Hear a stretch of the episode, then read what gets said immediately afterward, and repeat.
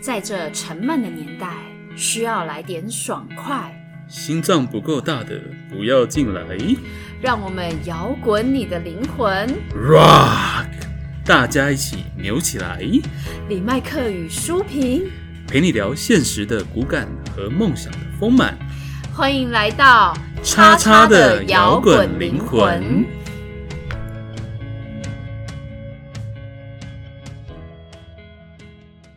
嗨，大家好，我们是摇滚灵魂，我是舒平。我是李麦克。好，今天我们要跟大家聊聊木星哦。这一颗木星呢，是占星学里面最大的好吉星。好，当它走到一个宫位的时候，它可以为我们带来跟那个宫位有关联的好运。比如说，嗯好，当木星走到你的十宫，好，那么这一年你会有很多机会可以发展发展你的事业啊，或者说你在职场上有可能被提拔啊、被升职哎、我啊。刚好走到十宫哎，哎、对啊，可是我所以怎么没有被提拔升职的感觉？没有你？因为你在发展你的事业。哦，你是说我们这个目前 podcast 事业 podcast 的事业对啊耶 OK，所以当木星跟其他行星产生相位的时候，它可以提升放大那个行星的优点嘛？嗯，对，没有错。嗯那如果凶星呢？对于凶星，它也减少凶星带来的磨难，感觉很棒哦。听起来好像无所不能诶、可是木星真的没嗯有缺点吗？那我们看下去嘛。好，OK， 好好，现在来讲讲木星的神话哈、那以下我们用一段那个广播剧的方式呈现。好，来试试看。 OK，关于木星，我们来听一段故事。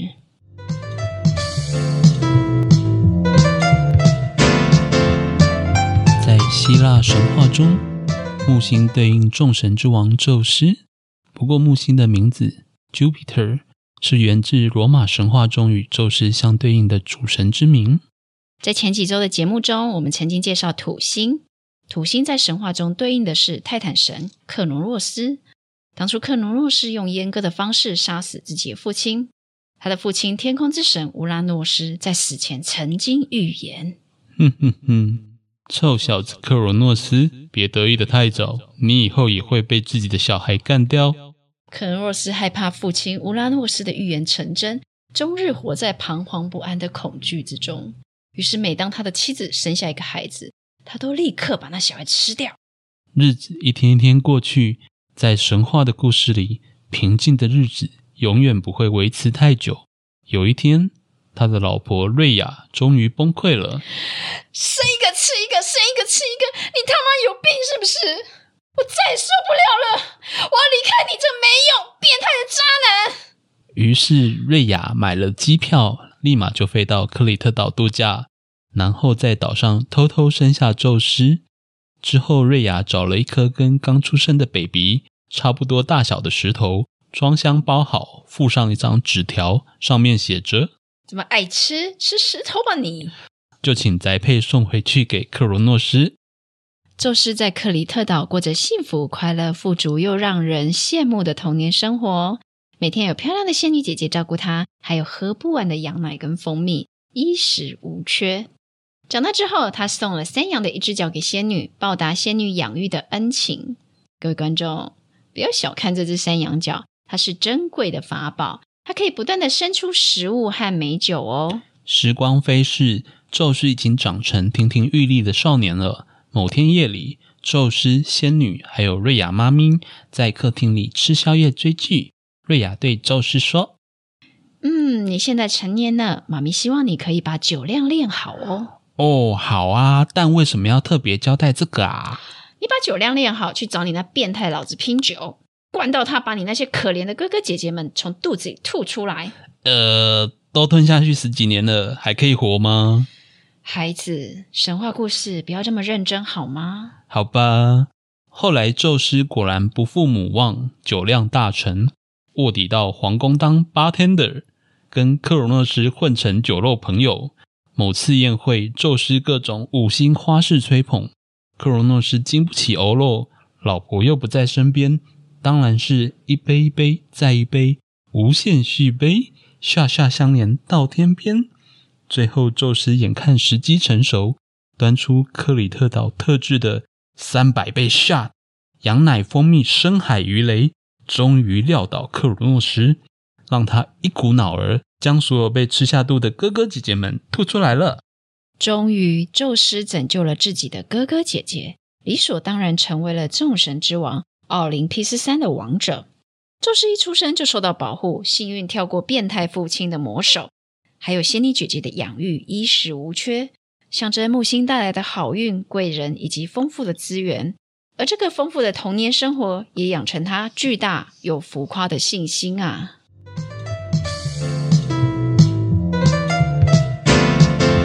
哇哦！听完这个木星的神话故事，相信大家都很有感觉。接下来我们继续介绍木星的天文吧。木星是距离太阳第五近的行星，它也是太阳系中体积最大的行星。目前已知有七十九颗卫星。古代的天文学家就已经知道这颗行星，罗马人称这颗行星为 Jupiter，中国的天文学家则称木星为岁星，因为木星绕行黄道一周是十二年，跟十二地支同数，所以才这样取名。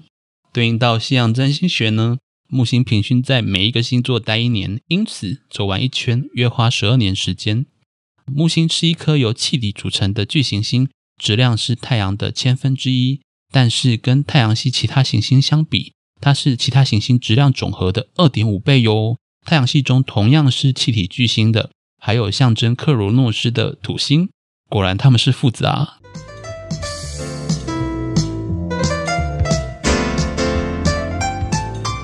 那科普完了，我们来聊聊木星在占星里的意义吧。好哟，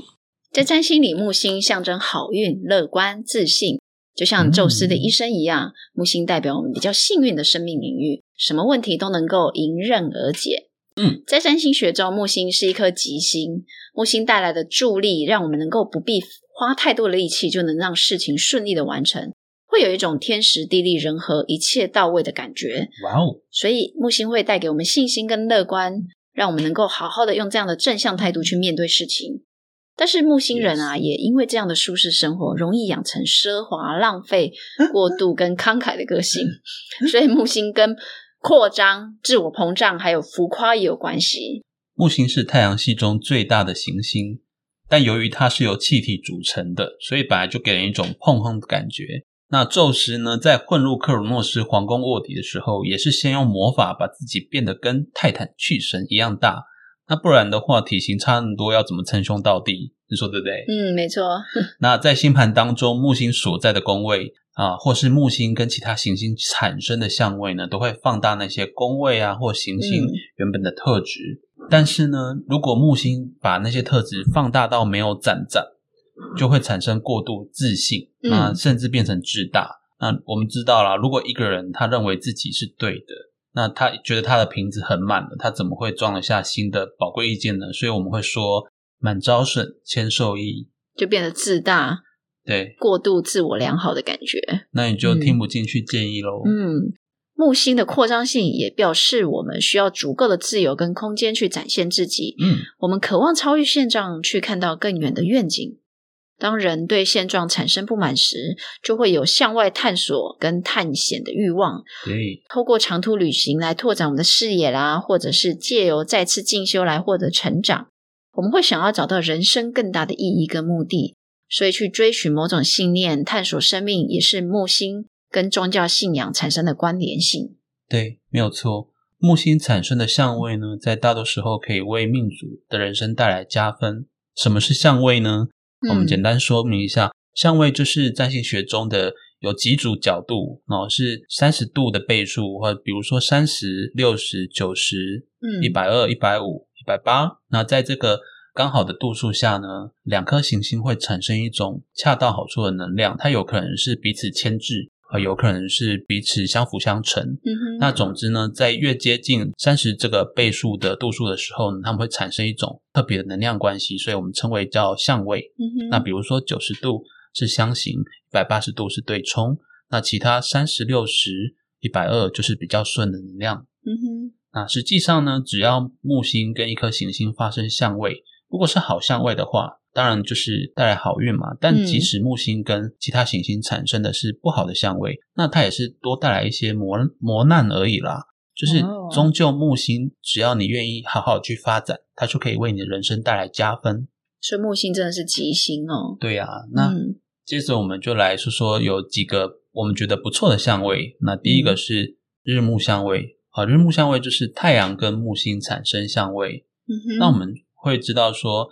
太阳是我们每一个人呃人生的一个重点。对，那当你的太阳跟木星有一个良好的相位的时候，它就是会有一个呃相对于一般人来说平均值以上的好命。嗯哼那原理是什么呢？嗯哼那因为我们刚才说太阳是你生命的重点，嗯那在你的生命重点有一颗木星来加强的话，嗯。那是可以扩大你生命中的这个优势。那所以木星带来的好运会让你产生一种光芒，那你就是可以凝聚凝聚这个好运气啊，让你又好运又红又夯 啊就自带十八赖的感觉，对，那就都给他爽就好了嘛。嗯那尤其如果当木星是在妙望的位置，所谓妙望就是一颗行星呢，在不同位置它有不同的亮度。那妙望就是它最亮的时候，嗯哼在妙望的位置的木星啊，它带来的资源一定是相对更多的嘛，所以你可能会有，它可能会有贵人啊、哦，可能会有机会，会有资源，哦，真不错所以耶，就是标准的空金够宝赢 喽。啊，对，没错。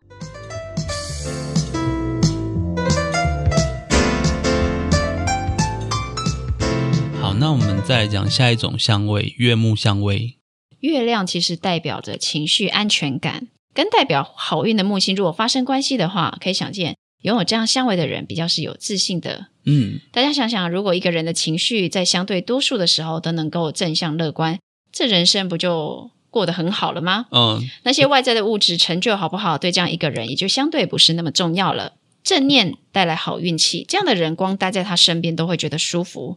那这样子，他运气能不好吗？嗯而且这个相位特别好有道理像偏爱女性、欸，具备这种相位的女性，好像相对容易获得一步登天的好呛死。嗯，就算别人嫉妒红颜，好像也不会给当事人带来正大很多的伤害。为什么？因为他正念啊，正念无敌这所以样。正念无 敌。嗯，对啊来，接下来如果还有什么相位呢？是个大吉大利的相位呢？我们听 Michael 来为我们介绍。好，那我们再介绍一个叫金木相位，就是金星跟木星的相位。好，金木相位是一个大富大贵的相位哈、如果你的金木调和，然后命盘里面又没有其他困难相位来破坏这个格局的话，那你的人生真的是镶金的啦。哦，人家说嗯孔金够宝银嘛。嗯，那金星跟木星，它们分别是占星学上的两大吉星。木星代表贵人运、机会，金星代表财运、丰盛的资源。哦那你想金星很棒哎，对，你看金，星也代表爱情哦。对爱情好，但不过不过我们在这边的时候、嗯，是要着重于讲它的这个带来的财运这一块。是，好，那你有金木相位的话，因为金星、木星是两大吉星嘛，那它嗯强强联手，当然是无往不利啦。嗯啊，所以如果一个人的命盘他有金木的良好相位，那就是令人羡慕的好命啊。那嗯很多真好金欸木相位很好的人，他天嗯生就是家境不错，可能啊家里做生意啊，或者是说家里就是带着那个房产啊，哈、家境优越，从小就是过着就是很富足的生活啊，一生都很舒适。不就过感觉就衔着金汤匙出生的人，对，不过嗯这样也会有个缺点，就是说他可能呃，他可能在年轻的时候都没有尝到苦头啦。哦，那不过我们现在是强调他的好命。嗯好，强调木星带来的好运，对，那如果是金木相位，然后那个有其他的行星来行克的话，那我觉得反而是好事，因为你会多了一些磨练嗯啊、这个状况下，如果命主肯努力的话，嗯，哦，那可以反而可以创造另外一番成就嘛。哦，所以我们刚刚讲到，你虽然衔着金汤匙出生，但不见得嗯，对他的人生来讲就是一路顺遂到底的，所对以有时候这也会出现问题。嗯，如果星盘里面没有其他因素来进行影响的话，却常常出现庸才，为什么呢？嗯，那你就是太好运了，就是都没有磨练的机会嘛。所以自己就会偷懒起来了。所以有时候，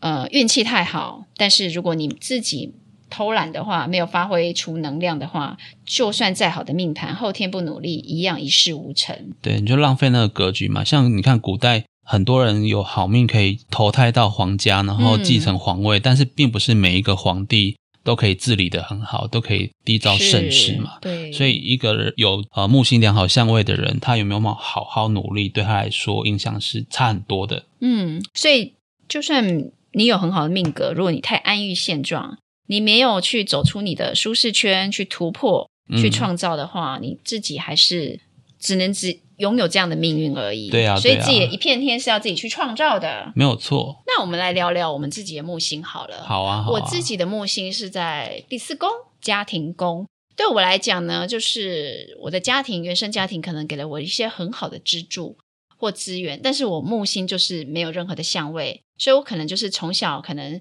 生活环境还不错，然后吃得好，因为嗯木星在第四宫就通常可能有美食，所以美食，对有美食的嗯然后原生家庭怨气给你很多运气资源，对原生家庭给了我一些帮助，这样子。嗯，对，那你的木星呢？我记得你是一个木星相位非常多的人。我们的主持人 Michael，他本身哦就是一个木星相位非常非常多的人。据我的了解，你好像有日木相位、嗯，月木相位，对还有水木相位吗？对，然后还有水木相位就是水星跟木星的相位，日木、月木、水木，然后所以他根本就是一个超级木星人，各位观众。所以，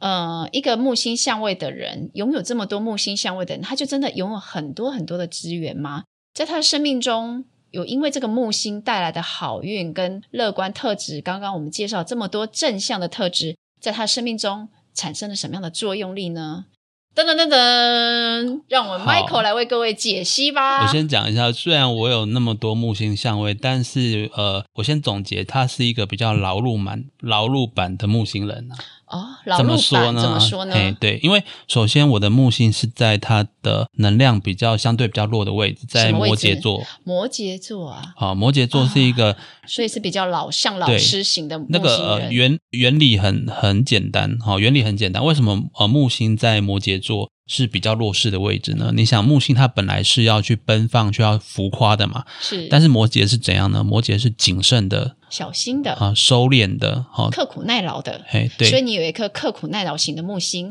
所以你遇到的贵人、遇到的事情都是需要你去刻苦耐劳的。也不见得，不见得，哦容我慢慢道来。是好，就是说我的木星是属于呃比较会去约束的木星嘛，所以它可能在大部分时候它不会像传统的木星就是那么多的浮夸、那么多的奔放，或是说或说那么多的自大，但是就是说、它多多少少在成长的过程中会让我发现说。本来我很担心的事情，然后最后会比我担心的还容易解决。怎么说呢？就是说我的木星在摩羯嘛，所以我还是会去担心呃事情，怕事情做不好会紧张啊。好，但是因为木星在摩羯，所以它是用一种谨慎的态度在运行。嗯，所以当我去有认真做准备之后，我们就会发现说，哦，原来自己准备的不错，那就可以去过关。嗯，好，所以它是属于一种这对你来讲反而是好的。对，它会在过程中慢慢带来自信，嗯，但是也是会有，就是说，当当然就是运气太好的时候，它会让你一时的就是太过骄傲，对太过骄傲，或是说自我感觉太良好嘛，因为觉你得啊太 easy 了，对我只要觉得稍微后准面备一都很下就顺 OK OK。啊，但是对发现其实并不是这样啊、因为只要只要你就是自大了，然后自己就是心存侥幸嗯或是放松了，那结果当然没有之前好。所以它会有一个过程，在这成长的过程，就是渐渐学会说，即使你有再多的好的木星运，那你个人的努力还是很重要。嗯，对，当然就是说，呃，生活中也是会很多资源嘛，你会有很多贵人，但你会发现贵人一开始会对你好，可是你要长久的话，比如说提拔你的长官啊，是哦，那你还是要拿出你的努力，在这个职场上面奋斗嘛，好，不然机会不会一直留给你。嗯所以就是说，我觉得身为木星人的话，应该去把握木星这个好的格局，然后把土星的谨慎放进来。我们可以，我举一个例子好了。好啊，就是我很喜欢历史，那我自己在历史剧上面最近有一个关于木星跟土星的体悟哦，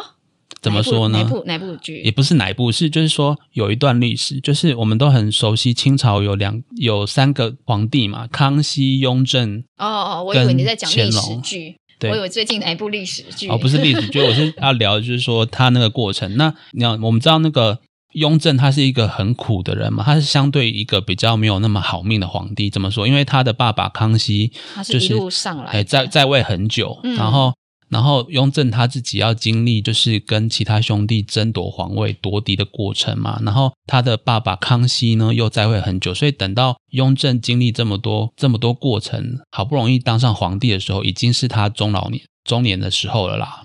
当上皇帝的时因为候，古代人都死得很早，所哦对以太晚越越晚当皇帝的，其实对，所以他只当了十几年的皇帝对吧对，。其实并没有很好。他只在位十几年，他就往生。那那个十几年的过程中，他就是励精图治嘛，就是很努力的在政事上面，所以他就是过了一个很土星的人生。好，那等于就是等于就是说呢，呃，乾隆的阿公康熙打下来的王朝，在他爸爸很保守守城的守住下保住了，然后呢，这些嗯资源都留给一个很木星的乾隆这一个皇帝，很年轻就当皇帝，然后在位的时间跟他阿公差不多久，去嗯挥霍，等于就是阿公打下来江山，爸爸这个土星人保住了，然后木星人这一个乾隆皇帝呢去挥霍。所以乾隆一开始是很棒的，因为他有前朝留下来的啊，他有他阿公、他爸爸留下来的资源，但这是是木星带给他的但是他考去验浪费挥霍了，所以到了他传给他儿子嘉庆君的时候，哦其实清朝的国力已经在下降了。这故事就告嗯诉我们说，木星它可以拥有很多别人给你的资源，但是如果你不好好珍惜，你一直去用木星的方式在挥嗯霍这些资源的话，总有一天它是会花完的。哦，所以我们要把那个土星那种谨慎的、严谨的能量带进来，这样子这个木木星的能量才可以长久。所以我认为就是说，嗯我的木星在摩羯座。对我来说是一件，反而是一件好事。虽然我会比较辛苦，嗯，哦，可能没有像呃其他木星人来说就是那么安逸，嗯，但是这个劳碌的话还是不错的啦。所以在你的成长环境当中，木星也带给你很多的好运吗？就像康熙一样，呃，就像乾隆一样，从小其实环境还不错吗？对，因为我小时候就是跟宙斯有点像，因为宙跟宙斯斯有点像，宙斯的小时候生活是单亲生活嘛，是他是跟妈妈，那我小时候是跟爸爸。那一般来说会觉得说当性小孩比较容易被忽略，但是没有，因为我们是三代同堂的家庭，所以哦，我所的以你叔还蛮叔多啊，哦，我的人可以姑帮姑忙。啊，嘿，然后阿公阿嬷全部都很照顾我，嗯，而且就是说，小时候很很得人疼啊，就是说、嗯长得比较可爱带啊，是吗带出去带出去的时候，那 个就是呃，外面的长辈也嗯都对我不错、哼嗯哼，啊，所以你就会发现，就是其实成长的过程是蛮多资源的，那种资源除了物质上的，还有精神上的。嗯，哦，也就是说，哦，可能我小学、国小都遇到还不错的老师，都是那哦种老师都很有耐心。我问老师问题，老师也会都会解答嘛，嗯所以你有很好的基基础教育的那个打好很好的基础。所以不论是长辈、师长，这个木星相位带给给你的，都是一些很好运的过程。对，那如果在那其他方面呢？比如说在你的，因为你的木星在你的十一宫嘛，你在对团体中，这个木星有没有带给你一个很好的、很好的好运或事件呢？我觉得木星在十一宫，我不确定我这样演绎是不是完全正确啊，但是嗯我会觉得说，我是一个交朋友很快的人，嗯，哦，但是我交朋友很快，但是我不见得跟每一个人都深交啦。但他就会让我在社交场合比较不怕生，所以比较容易被看见吗？嗯，就是在团体，因为木星是会被放大嘛，会看见嘛 OK，OK 所以你在社交场合当中会被很容易变成一个瞩目的焦点吗？或者是说很容易看到你的才华，你能够展现你自己吗？比如说我们一群人在吃饭呐、还是说在那个学呃学东西在，比如说大家去学乐器嘛，那很容易就是是呃班上的个声量比较大，比较勇于发表意见，比较勇于展现自己的一个存在啦。那那那个都是木星带给我的一个自信感嘛。哦比如你做过什么事呢？哦，比如说就是呃，可能比较近期的，就是说几年前会去社大学乌克丽丽啊，哦，直接在舞台上表演的那种，嘿，我们会呃，比如说班嗯上的时候，平常上课嘛，那就是一个学比较快，然后也比较敢，就是说示范给同学看，哦，就是那这样上台没有恐惧的那一种。，对，然后诶或者这真说，的很好嘿呀、诶老师也会带我们去，比如说也曾去社区的那个中秋节晚会表演啊，嗯所以啊我你们是就那是个站舞上台去型的人呢、舞台型，对啦。不过嗯就是木星难免就是会让你，其实因为你木学得星快，你就比较不不愿意努力嘛，就是在团体，就是有的时候啊会这 样就子。是靠着自己的一点小天赋，但是就觉得啊，我会了嘛，就很 OK 了。所以我说土星真的很重要，因为土星才会让你看到自己的不足，嗯，然后要去事后加强。哎，所以你在团体中展现自己的时候，你没有害怕跟恐惧，是不是也因为是木星的关系带来给你的？有可能因为因为我觉得有这些人很重。要哎、对啊，有些人可能会担心说自己讲的是不是不够好，嗯，但但你不会担心自己讲不够好，对，因为我们一定会有讲不好的地方啊， 这个就是木星的乐观。对啊。可是你如果说担心自己讲不好，你就少了很多练习的机会。你因为你哦每一次展现都是一个练台风嘛，你私下练的话是练技巧，但是你要等到你练到很完美再出来的时候，嗯，你会少了很多中间的过程。哦， 是。对，所以我们刚刚讲说木星带给你的这些特质是比较好的部分。对，那要不要聊聊说，你有没有觉得木星在你的这个地方有没有带来给你比较觉得好像比较困难的？比如说，因为你是在团体嗯人际宫嘛，那这个对木星有没有带给你比较多的呃，你觉得不好的，或者你现在 OK 回想起来比较觉得好像是，比如说木星我们刚刚讲有浮夸啊，或者是比较扩大啦，而带给你不好的经验。好，所以我们都要聊，就是说一个木星的它的那个膨胀跟浮夸，往往是它带来不好的缺点的那个原因嘛。嗯好、那比如说，如果说你，比如说在团体中，你可能人气很好，那你是得意忘形了，你变骄傲了。那你我们要知道说，一个人如果在一个地方变骄傲了，本来大家可能很喜欢你，渐渐可能你会呃刺到某些人，或是你很容易得而罪且是哦人，你不没有自发觉现的，。对，因为我们刚刚说木星就像气球嘛，你一对直扩扩大、扩大、扩大，当你扩得很大的时候，你其实会没有发现外在的变化，等到有人有反应的时候，其实你已经得罪人，已经来不及 了。所以有的时候所哦就以你是得罪多少人你也不知道，这个，还是你我觉得很容易啦，你啊而且很常得罪人，呃，这个得罪人是难免。然后、嗯哦，我曾经在一个课堂上，就是说发表自己的意见，发表的太开心，讲太多了，对，就是、啊、嗯然后就、哦 就是有一个同学，他可能受不了我讲那么多，然后他他又是他属觉得于你一抢个走他的风采吗？我不知道，他可能就是说他 所以又你你他可又能不好意思讲出来，所以你也不知道哪里得罪他，对，，然后他他可能他没有表达，他又压抑嘛，等到嗯他爆炸的时候，他就直接甩门走出去啊，全部人直接傻眼。直接走出那个课堂教室就对对，他也没有讲是为什么，可是嗯他事后跟老师去呃讲他为什么离开的时候，我们才知道原来是因为我发发表意见发表太 多了，就所是以就是木星会让你不自觉的可能表现过 多。就是你在团体中，你可能因为你的木星特质，让你不自觉的一直很表展现你自己对或表现你对自对己，但这个过程当中可能刺到了别人。对刺到团体中某一个人，但那个人又遇到他不讲的时候，或没有表达他意见的时候，对啊，就爆发了冲突。但是对，其实他你可你以这个木都可以星在人中中间去对沟通的，但这个木星人可能他可能到最后还不知道我到底怎么了。，对，但是这个案例是我知道啦 对，没有，因为这个案例是你知道，但对我觉得你的成长过程当中，是不可是能多多有少少对有发生了很多这种你得罪人而不自知的的状态我的想状况。如果是木星人，难免都会这样子啦嗯。哎呀、所以所以在木星有时人候，这样对木星人其实是也是好的啊，因为而且这种在我觉得也事没后有啊爆炸就是所谓的土星啊，土星的效应嘛，对土星过来去要压抑木星的那个过度膨胀的能量场。对啊，这其实也是在保护你耶。对，因为如果继续膨胀下去，可能又得罪更多 人。对，所以在过程中发现这些发生这件事情，会让你慢慢学会慢慢修正，对，慢慢修正，然后更符合就是跟人家人际相处上面的进退嘛。嗯就是我们也留给别人表现空间啊，不要说因为小以前小时候校外 教学，卖弄好你 Q Q 校外教啊校外教学不是呃我们会在游览车上面唱 歌嘛？你就是抢着麦克风，对还是对我靠，对对对我最讨厌这种人了。对， 哎，我好讨厌那种一直抢着麦克风的人呢，我没办法跟你去唱歌哦，我可能会一直骂 你。所以后来长大你就会知道我说怕我甩门要出去分别人唱啊，对不对？哦，哎呀，也对，展现自己的同时，然后也知道说怎么去对跟别人和融合，对，所以这很重要。其实转念一想，就是你把时间分给别人的话，自己也不用那么累嘛，嗯因为舞台也不需要靠你自己跟 hold 啊。嗯，对，团队是很重要的嘛。那木星又在十一宫，所以去学会如何在社群里面让大家都好好的展现，对我来说也是一个功课。那你刚刚有讲到金木相位，对不对？你你刚刚有说你是有金木相位的人，对吗？对那金木相位，我们刚刚讲金星代表爱情、价值、美感等等之类的。那你觉得金木相位对你的人生有没有产生过一些什么样的很好的事情，或者是很不好的事情呢？美感的话，爱情好了，爱情该比较多人想听。爱情哦，但是因为我的木星是在那个摩羯座的话，那个它是在一个弱势的位置，哦，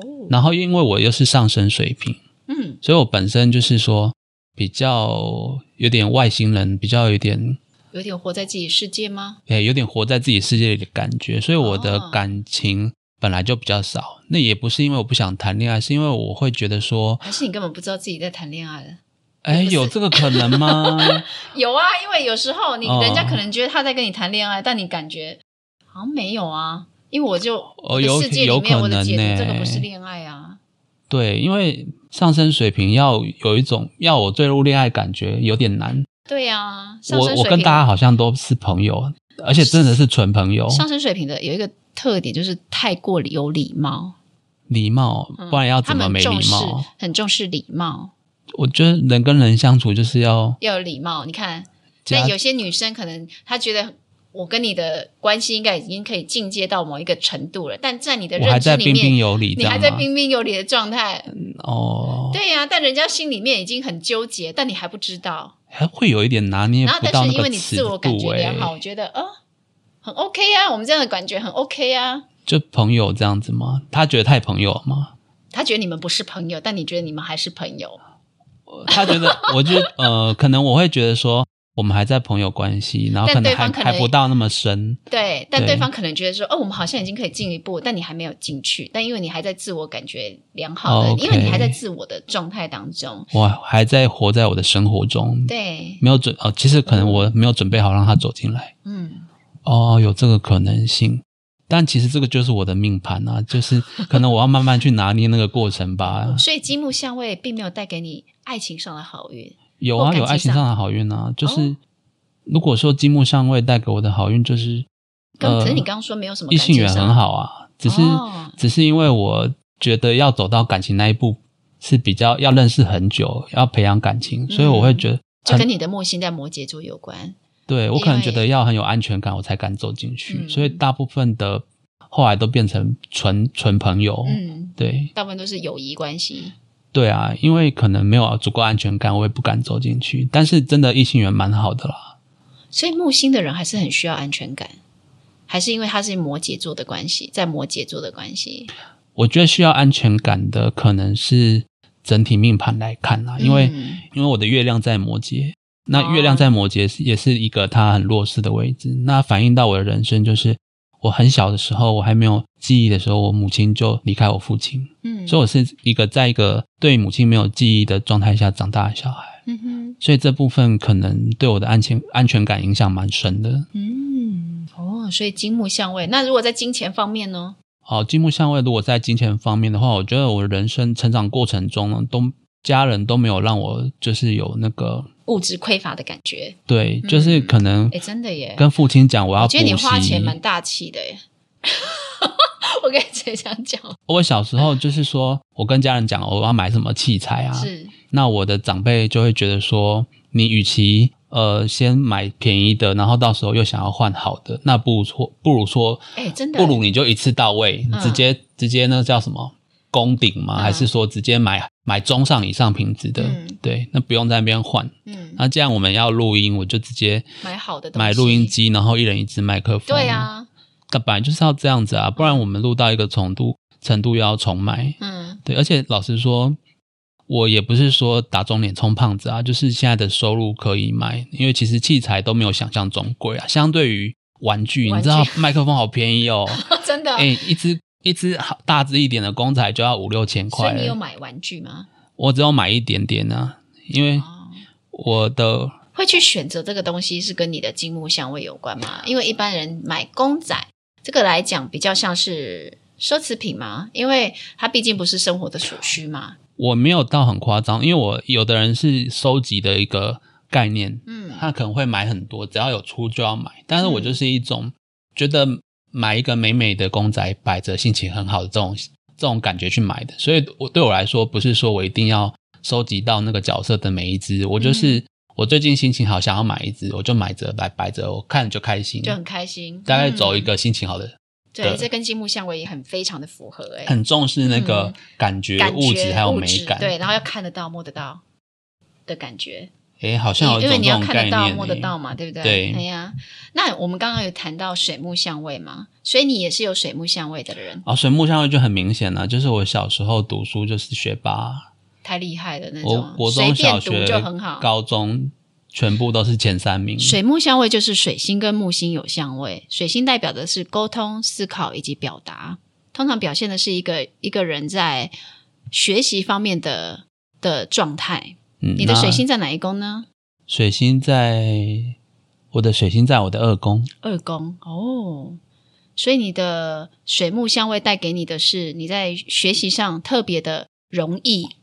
呃，我会觉得基础教育的部分相对来说会学得蛮快的。嗯哼诶，就是说可能可能那个理化的题目啊，我可能花花一个下午的时间去思考，把它搞懂之后，之后再遇到同样的题目，我你就不可以会用忘记了。因为那个你可以一里通万里通嘛，你就嗯知道怎么解决。不过水星在二宫，通常是听起来比较跟理财有关系耶，金钱宫嘛，我们讲二宫跟金钱也有关系，嗯，所以你的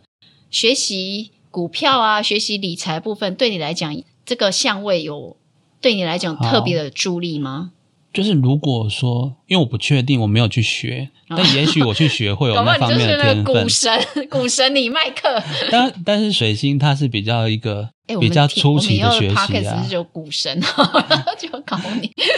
哦我没有就靠学啊，你我没有学啊你。水木相位的，OK OK，那你出 资本吧，我就是没有木星相 位。